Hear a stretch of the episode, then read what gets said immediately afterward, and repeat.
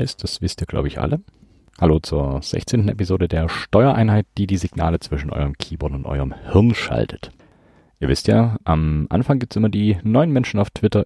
Ich dachte erst, es bleibt diesmal überschaubar, aber kurz vor Schluss kommen dann doch immer einige zusammen, die da dieses Mal wären Xfuture CS, Bluebird with B1, Enter Mechanical, Siva Naso und TechMac. Und natürlich auch das obligatorische, aber nicht weniger ernst gemeinte Hallo und Dankeschön fürs Zuhören an alle die, die nicht auf Twitter unterwegs sind. Was gibt's Neues? Der liebe Bikes Bamble Bytes hat zum einen sein Lieblingsboard geschickt und bekommt natürlich noch einen der letzten wenigen CCH-Switches. Damit wäre noch ein einziger da.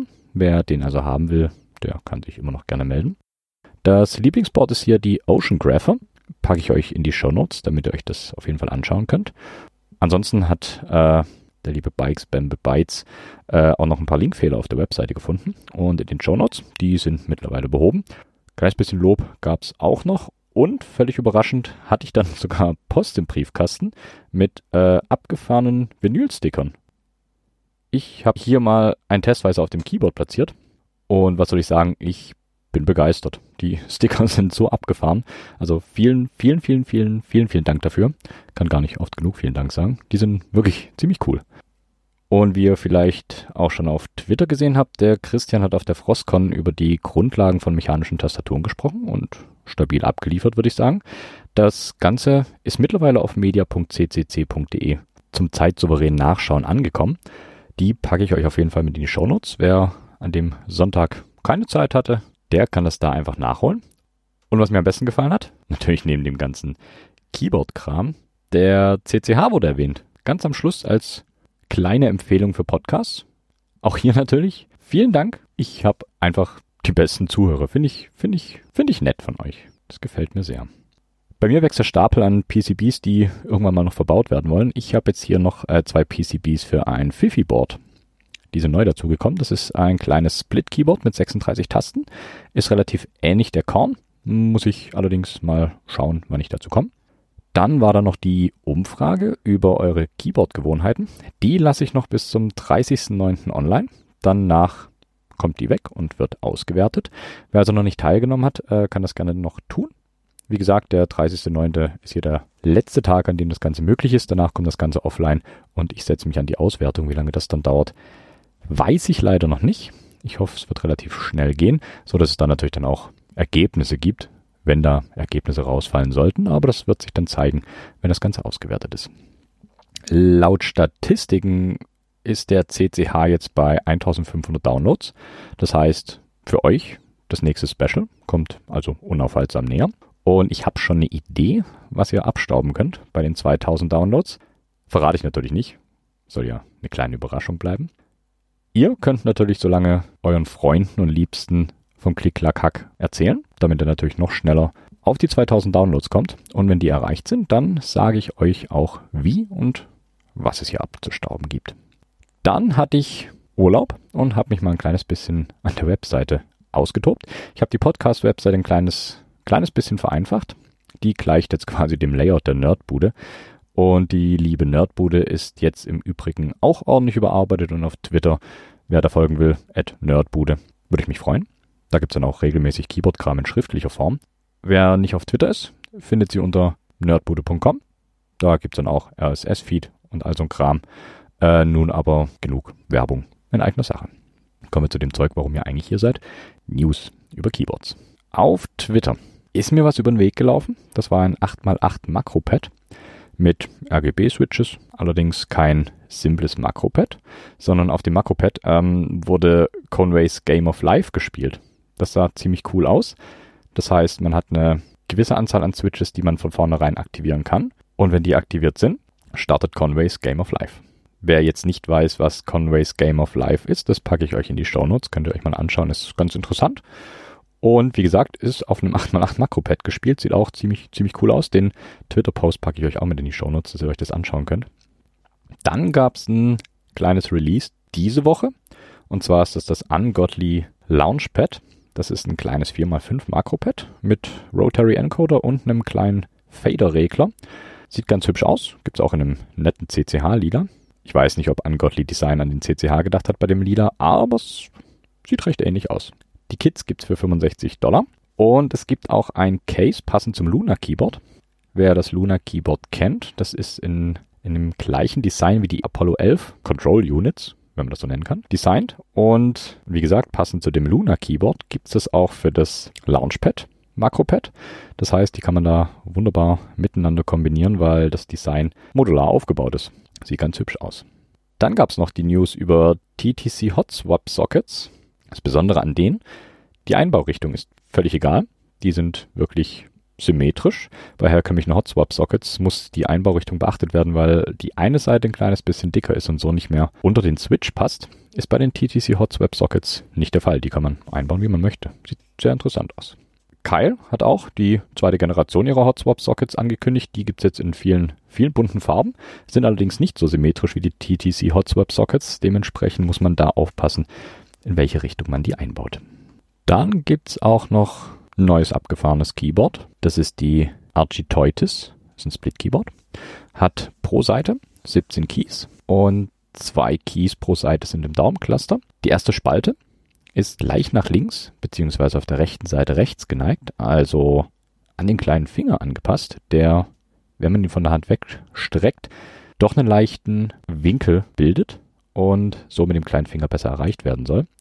Die Spalten 2 bis 5 sind ortholineare Spalten, wie man sie vielleicht von der Korn oder von, von ähnlichen Split-Keyboards kennt. Ist ein ziemlich interessantes Layout. Das haue ich euch auf jeden Fall in die Shownotes rein, dass ihr euch das auch anschauen könnt. Dann gab es noch im Keyboard Builders Digest den Link zum IBM Keyboard Part Number Finder. Das ist eine ziemlich coole Webseite, auf der anhand von lustigen kleinen Pixelgrafiken die Seriennummer von einem Keyboard rausfinden könnt. Geht ihr drei, vier, fünf Schritte durch bekommt alles erklärt anhand von diesen kleinen Pixelgrafiken und am Ende fällt dann die Part Number eurer, eurer IBM-Tastatur hinten raus. Passend zur letzten Folge, wo es über die IBM Model M ging. Dann noch eine kleine Nachricht. Cherry ist 38 geworden. auch wenn sie oft eher schief angeschaut werden in diversen elitären Kreisen, ähm, ist Cherry natürlich trotzdem eine, eine wirkliche Instanz. Also auch nochmal in Audioform. Alles, alles Gute. Cherry. Schön, dass ihr da seid. Ihr wart auch mein Einstieg und eure Vintage Black Switches mag ich immer noch sehr. Group Buys gibt es natürlich auch. Es gibt zum einen die GMK Citaro Below. Der ist am 1.9. gestartet und geht bis zum 30.9. Das Base Kit liegt bei 135 Dollar. Das Farbschema der Alpha Keys orientiert sich an einem leichten Petrolton. Die Modifier sind dunkel und wie so oft dann auch sind die Zeichen in Petrol gehalten, also in dem Farbschema, wie die Alphas sind. Dann gab es noch das SAP Stratus. Das ist am 13.8. gestartet, hatte ich glaube ich hier noch nicht, endet am 11.9. Das Basekit liegt bei 85 Dollar. Das sind reine Blanks, allerdings im SA-Profil, also auch eher was Seltenes. Und noch was Ausgefalleneres zum Schluss bei den Group Buys. Das ist das Work Louder Low Profile Kyle Chock Caps Set. Das sind, wie der Name schon sagt, Caps für die Kyle Chock Switches. Ist am 5.8. gestartet. Das Base Kit liegt bei äh, 44 Dollar. Ist also relativ günstig und das ist wirklich Low Profile. Ziemlich hübsche Caps für die Kyle Chock Switches, die sonst meistens nur einfache Blanks im XDA oder DSA Profil haben. Also die kann man sich anschauen, wenn man eh Kyle Chock Switches verbaut hat. Sehen ganz hübsch aus, haben Druck drauf, Buchstaben. Kann man sich auf jeden Fall mal anschauen. Switches gibt's auch einen neuen, der mir so über den Weg gelaufen ist, ist der JVK Poseidon Switch. Der liegt preislich bei 64 Cent pro Stück. Ist ein linearer Switch mit 58 Gramm. Hat eine goldummantelte Feder. Die Feder selber ist in drei Bereiche geteilt. Der Stem ist aus POM. Das Housing aus Nylon ist ein 5-Pin-Switch, also ein PCB-mounted und ist laut Angaben nicht Factory Looped. Da müsst ihr dann selber Hand anlegen. Das waren mal die ganzen Neuigkeiten, die mir es hier so reingespült hat. Und wie es in jeder Episode jetzt eigentlich der Fall war, gibt es noch ein Thema, was ich mir rausgepickt habe, worüber ich noch ein kleines bisschen reden wollte. Es wird diesmal ein kleines bisschen nerdiger. Wir gehen eher an die Eingeweide der Tastaturen, allerdings auch eher an die Eingeweide der Custom Keyboards, also wirklich Selbstbau-Keyboards, Heute geht es mal um Mikrocontroller oder Microcontroller Boards. Ohne das macht euer Custom Keyboard nämlich gar nichts. Die sind essentiell wichtig. Ich weiß nicht, ob es nur mir so geht, aber ich sage aus Gewohnheit Mikrocontroller, obwohl ich eigentlich das komplette Microcontroller Board meine. Der Mikrocontroller ist im Prinzip ein Prozessor und das Mikrocontroller Board ist dann die Leiterplatte inklusive Mikrocontroller und allen nötigen Bauteilen inklusive der Ausleitung der Pins, Widerstände, all sowas, so dass man das direkt einbauen kann. Fangen wir beim Mikrocontroller selber an. Der Microcontroller ist ein Prozessor, bei dem Arbeits- und Programmspeicher auf dem gleichen Chip liegen, also quasi ein Ein-Chip-Computer. Viele Bastelprojekte werden mit Mikrocontrollern bewerkstelligt und ich bin mir sicher, der ein oder andere kennt Arduino zum Beispiel. Das ist einer der größeren Anbieter für Mikrocontroller, also quasi der Anbieter Nummer eins in Sachen Bastel-Mikrocontroller. Äh, die Mikrocontroller, die finden sich heute in nahezu jedem Gerät, das man so vorfindet. Autos, Radios, Handys, Uhren, Monitore, Drucker und eben auch in Keyboards.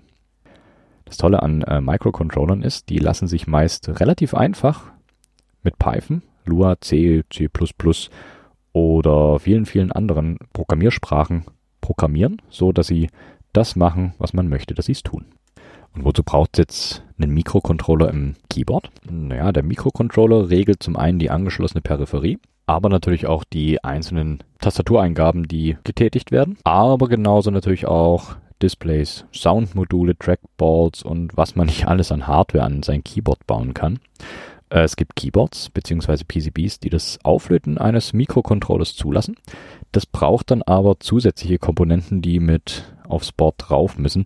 Einfach und zeitsparender sind dagegen wirklich äh, die ganzen Mikrocontroller-Boards. Die Mikrocontroller-Boards haben zum einen den Vorteil, dass der Mikrocontroller selber aufgelötet ist bereits, das heißt kein frickeliges Prozessorlöten, was sehr anstrengend sein kann. Und zum anderen sind natürlich die ganzen Zusatzkomponenten, Widerstände, Dioden und alles andere direkt mit auf der Leiterplatte. Das ist natürlich ein deutlicher Vorteil. Das spart viel, viel Zeit und auch viel Nerven, denn so kleinteilig löten kann sehr anstrengend sein. Und ein weiterer Vorteil der Boards ist, wenn man das ganz grob sagt, dass die Ports, die aus dem Chip rauskommen. Die werden zu den Pins an den Außenseiten verlegt, so dass die sich auch deutlich einfacher verlöten lassen, als wenn man am Chip selber löten müsste, weil das ist, wie gesagt, alles eine ziemliche, ziemliche Sisyphus-Arbeit und das will man so vermeiden, wenn es geht.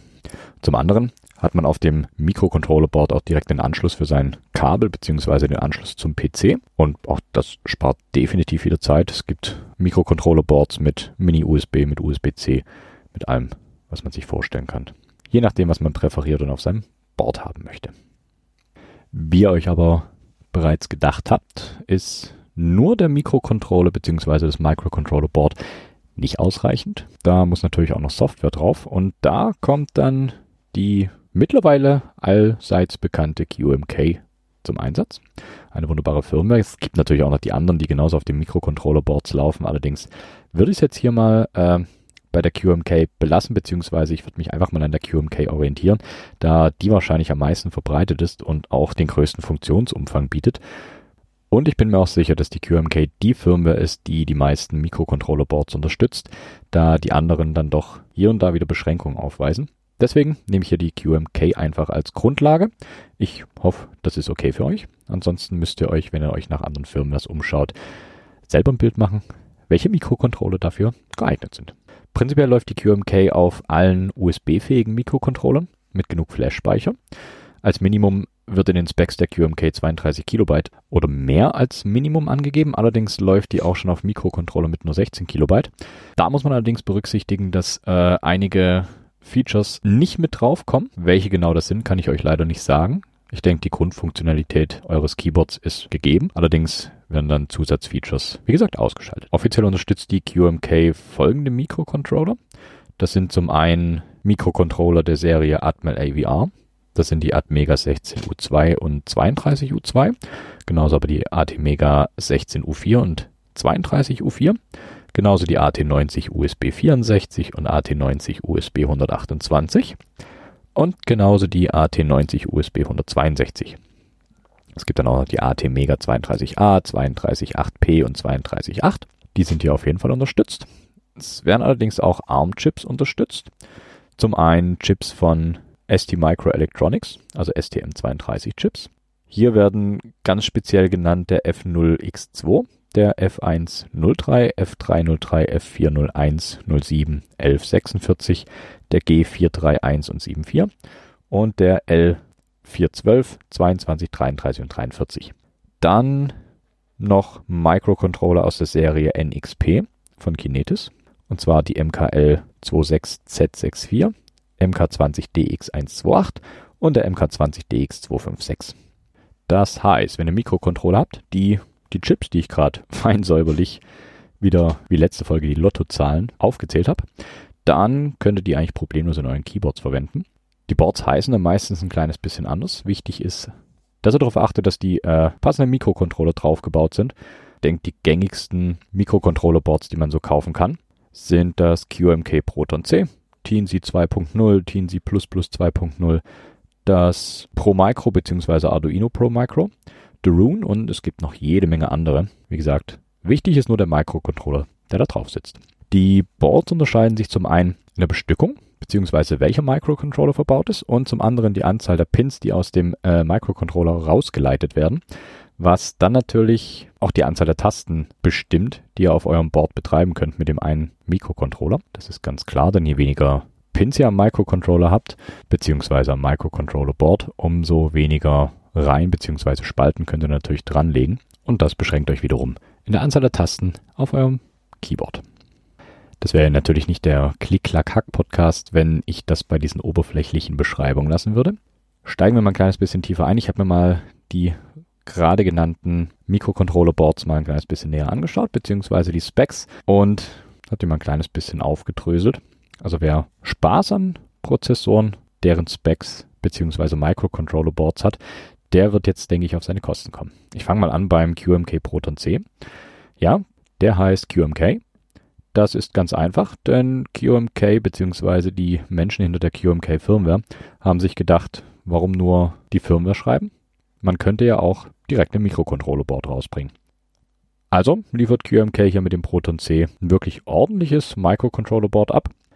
Das Board selber basiert auf einem ARM STM32F303XC-Chip. Das Board selber hat ein, wie es der Name eigentlich schon vermuten lässt, ein Through-Hole-Mounted USB-C-Port. Also wer seine Boards mit USB-C ausstatten will, der ist hier auf jeden Fall an der richtigen Stelle. Der hat einen 32-Bit 72 MHz Cortex M4 Prozessor, hat insgesamt 23 Input- und Output-Ports. Die reichen locker für eine Full Size, also für 104 Tasten. Hat 256 Kilobyte Flash und 40 Kilobyte RAM. Und hat natürlich auch gleich einen Reset-Button mit drauf, der das ganze Flashen deutlich einfacher macht, wenn man da mal die neue QMK drauf basteln möchte.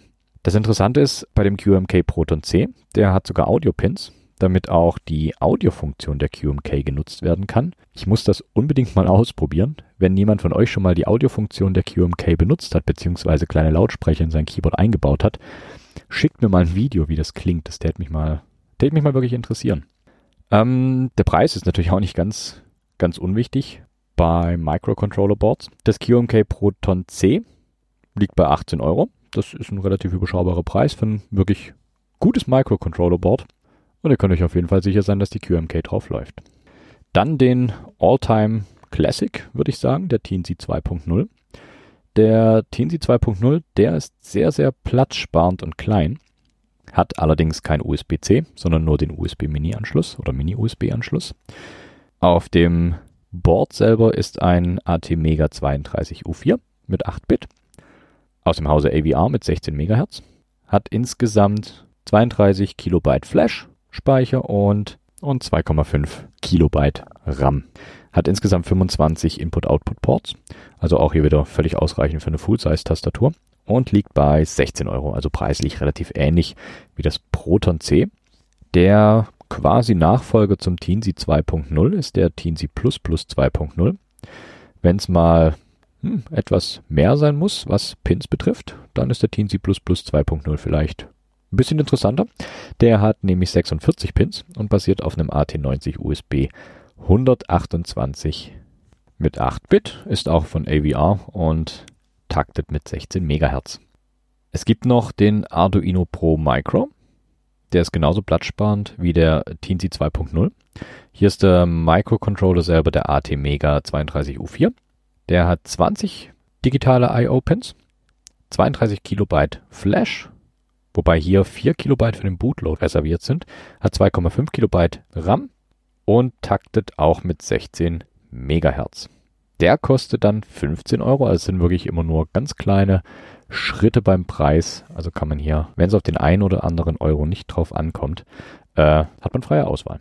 Auch interessant ist der Adafruit Feather 32U4, Bluefruit LE, abgefahrener Name, aber ja, es geht um Mikrocontroller, die haben meistens eher ausgefallene Namen. Der hat einen äh, Micro-USB-Anschluss und hat aber zusätzlich auf dem Board drauf ähm, einen Connector für LiPo-Akkus und auch direkt auf dem Board mit drauf ein Bluetooth-Modul. Wer also Wireless Keyboards bauen will, der ist mit dem Adafruit Feather, ich lasse es mal bei dem Namen, an der richtigen Stelle. Der wiegt 5,7 Gramm. Als Microcontroller ist hier verbaut ein ATmega 32U4 mit den bekannten 8 MHz. Der hat 20 GPIO-Pins, also digitale Input-Output-Pins. Hat auch dadurch, dass er den Konnektor für den LiPo-Akku hat, ähm, einen 100 mAh Akkulader drauf verbaut, inklusive Status-Indikator-LED. Der hat vier Mounting Holes, wenn man das Ganze wirklich gut fixieren möchte, im Gehäuse seiner Tastatur und den Reset-Button hat er auch. Das macht das Flashen immer deutlich angenehmer, wenn man einen Reset-Button gleich mit auf dem Board hat.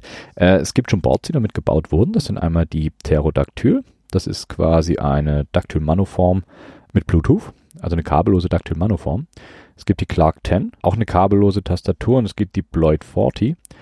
Die, damit ihr die mal anschauen könnt, packe ich euch die in die Show Notes natürlich. Der ist allerdings preislich auch ein kleines bisschen teurer.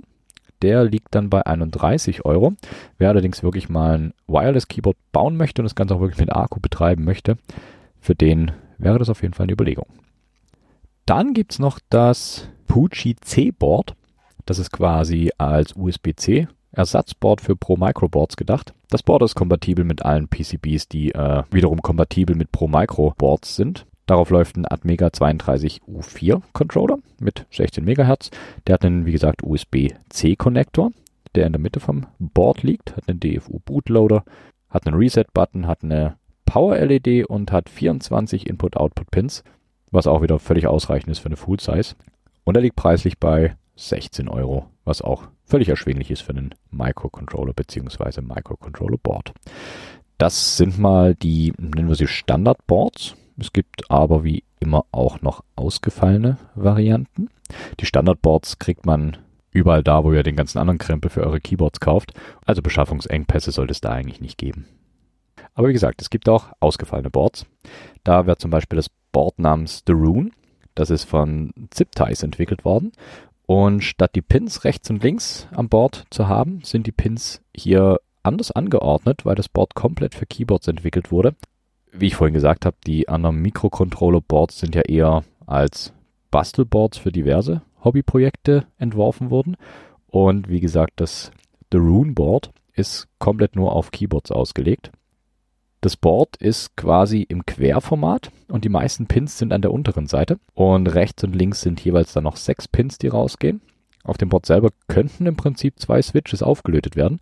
Also entweder nimmt man das Board als kleines 2-Key-Makro-Pad oder man verbaut es auf einem Keyboard, ohne extra Platz für den Mikrocontroller zu brauchen, was eigentlich ziemlich, ziemlich abgefahren ist, weil man andere Mikrocontroller-Boards immer mit in den Platz in der Tastatur einrechnen muss. Ich nehme mal wieder das Beispiel der Korn.